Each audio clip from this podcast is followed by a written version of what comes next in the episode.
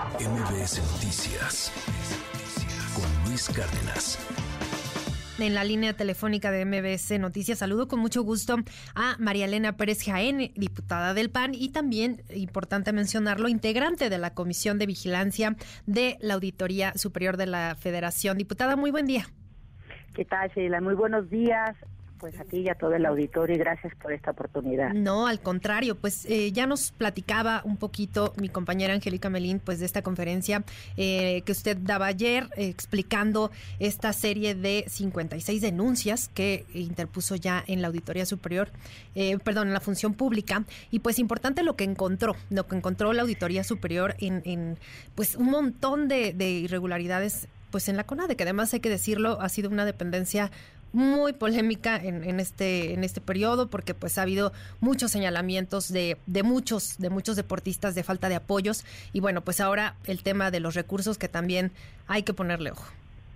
Bueno, desafortunadamente el comportamiento, como bien ya este, lo han mencionado, de la Comisión Nacional de Cultura Física y Deporte, conocida como la CONADE, cuya titular es Ana Gabriela Guevara, solamente de eso, de los análisis que hicimos de la cuenta pública 2019 y 2020 de todas las irregularidades y observaciones que encontró la Auditoría Superior de la Federación, que yo siempre digo que encuentra las, las irregularidades la Auditoría Superior de la Federación, pero no procede, o sea, no continúa con su responsabilidad de presentar denuncias simplemente esto que fue en 2019 y 2020, las irregularidades es por el monto, como ya se dijo, de 500 millones, de casi 500 millones de pesos.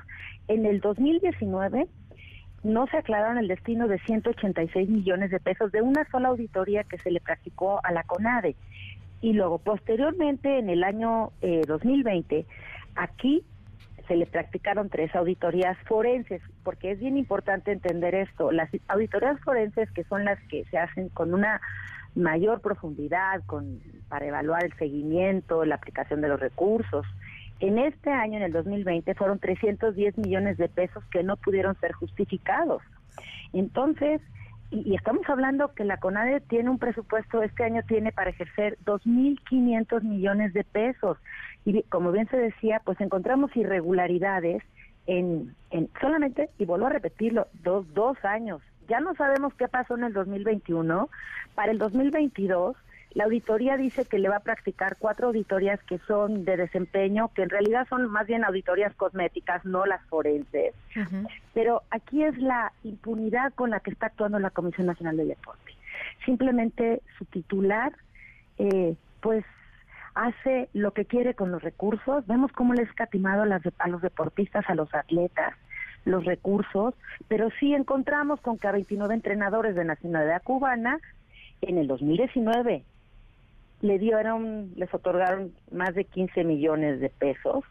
Y ahí, por ejemplo, que ayer lo mencionaba yo en la conferencia de prensa, pues no se presentó ni la documentación justificativa y comprobatoria que acreditara los servicios prestados por estos 29 entrenadores cubanos tampoco el número de ellos que cumplieron con los requisitos establecidos en el convenio de colaboración y programa de actividades de cooperación en materia del deporte, su fecha de ingreso al territorio mexicano, eh, el total de reportes de actividades en los que se demostrara su participación, en fin, y fuimos viendo también que se pagaron este, pues 40 millones de pesos a, 20, a 222 personas físicas por concepto de apoyos a entrenadores sin que éstas acreditaran ser profesionistas, especialistas o con experiencia reconocida.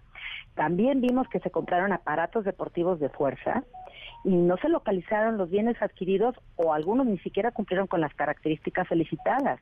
Aquí fueron 8 millones de pesos y vamos haciendo así la sumatoria de todos estos estas observaciones, por eso presenté las 56 denuncias ayer ante la Secretaría de la Función Pública, a ver si la Secretaría hace algo, si la Auditoría Superior de la Federación encuentra esto. Yo lo que creo es que la, auditoría decidió ya proteger a la Comisión Nacional del Deporte, porque si ya trae un comportamiento histórico la CONADE de, o sea, de estos resultados terribles, o sea, de las anomalías e irregularidades, ¿por qué no en el 2021 le practicó otras auditorías.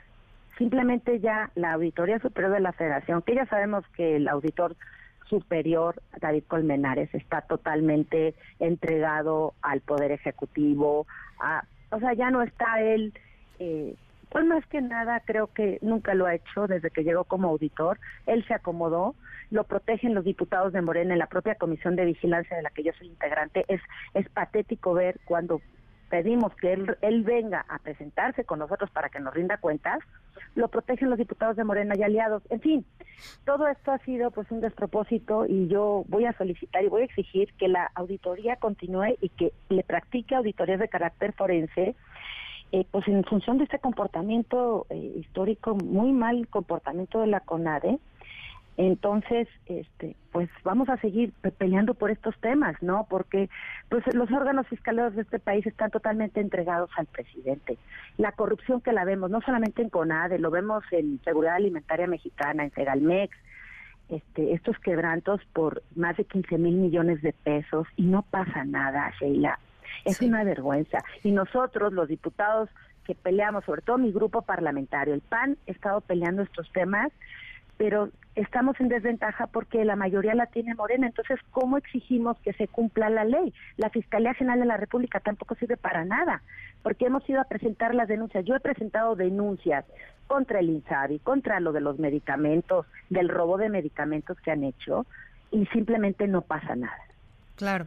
Estas eh, 56 denuncias que ya están en manos de la, de la función pública, de la Secretaría de la Función Pública, ¿qué, ¿qué ocurriría después? Obviamente entiendo esta parte de pues que la Auditoría Superior de la Federación pues está de alguna forma protegiendo, eh, ya nos narra cómo ha estado pues laborando, ¿no? En todas estas pues revisiones a la cuenta pública, pero pues ahí se queda, ¿no? Y, mediáticamente quizá es muy impactante ver eh, las miles de recomendaciones, que señalamientos que luego hace a muchas dependencias, pero ahí se queda, ¿no? Y, por más que eh, luego le, rascamos, ¿no? Los medios seguimos buscando, buscando más información, pero pues se quedan solamente pues en, en, señalamientos, en eh, recomendaciones quizá, pero pues ahí. Y en el caso ahora de estas 56 denuncias que ya están en función pública, ¿qué tendríamos que esperar? ¿Qué procesos siguen? ¿Y qué sanciones debería haber?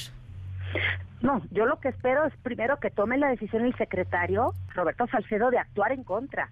O sea, y de, y de, y de cumplir a cabalidad sus funciones, porque la Secretaría de la Función Pública, si ve la semana pasada que van a Gabriela a, a, tomarse el café con el presidente y sale muy contenta y la protege el presidente, pues la Secretaría de la Función Pública no va a hacer nada nomás está de adorno la secretaría, pero no voy a bajar los brazos, o sea, si yo no hago nada, sí, como, no solamente como diputada federal ahora, yo sí es una activista en transparencia desde, pues hace más de 20 años, yo soy comisionada del, del IFAI, hoy INAI, pues yo he estado en una batalla constante sobre estos temas de rendición de cuentas. Yo lo que espero es que actúe y que y que aplique las sanciones, la función pública este, que se deben. Yo voy a buscar al secretario la próxima semana, ya se lo dije ayer cuando estaba ahí, para saber, o sea, si ya va a actuar. Yo me voy a sentar y decir, a ver, secretario, aquí tiene usted las pruebas. La propia auditoría ya le hizo de su conocimiento esto. Por, bueno, sin, sin duda también el órgano interno de control de la Secretaría de la Función Pública, que está en la CONADE, ya reportó estas cosas yo no entiendo por qué tiene que pasar. Estamos en el año 23 y esto fue en el 2019 y no pasa nada. Exacto.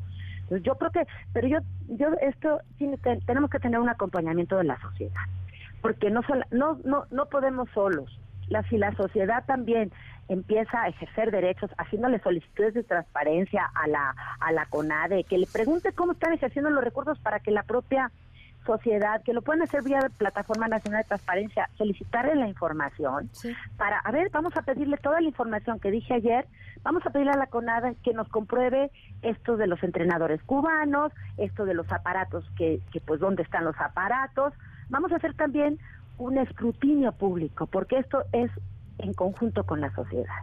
Claro, y además el presupuesto, híjole, 2.500 millones de pesos claro. es, es una cantidad tremenda. Además, hay que decirlo, pues las eh, denuncias que han estado haciendo muchos deportistas, incluso muchos de ellos recurriendo a un montón de pues de, de, actividades, digamos, creativas para poder hacer frente a sus gastos previos a su participación, incluso varios de ellos en los Juegos Olímpicos del año entrante, y pues se requieren muchísimos recursos para, pues no solo ellos, para sus entrenadores, para su equipo técnico, etcétera. Es, es un recurso que necesitan y que, bueno, pues ya, ya ni hablar de las declaraciones que han sido bastante desafortunadas de Ana Gabriela Guevara, pero pues más allá de eso, pues la transparencia que se requiere para pues tener la claridad de lo que se está utilizando y cómo se está utilizando, porque pues son recursos públicos. Por supuesto, y nos deben de rendir cuentas. Claro. Y no importa Digo, qué, qué lástima que una deportista a la cual admiramos, yo decía ayer, o sea, la velocidad que tenía en los pies para ganar medallas de, plata, ahora la, velocidad la tiene en las manos, pero para desaparecer los dineros públicos, esa velocidad que tiene Ana Gabriela para desaparecer, la tiene ya en las manos. O sea, ella no ha sido una buena funcionaria, yo no digo ni siquiera servidora pública, sí, una funcionaria que nos da vergüenza que esté al frente de la pues bueno, vamos a seguir muy atentos al curso que tengan estas eh, denuncias y pues no sé si, si más adelante hay otra instancia, no sé, que, donde se pueda, eh, más allá de la, de la eh, función pública, pero pues también quizá otro tipo de instancias, no sé, la Fiscalía General. No, sí, no voy a perder, ah, exacto. Sí, sí, sí, no voy a, todos los todos los espacios y todos los recursos legales los voy a echar mal. Muy bien. Pues muchísimas gracias por, por estos minutos en MBS Noticias y seguimos al pendiente del tema. Muchas gracias, Sheila, y buen día y buen fin de semana. MBS Noticias con Luis Cárdenas.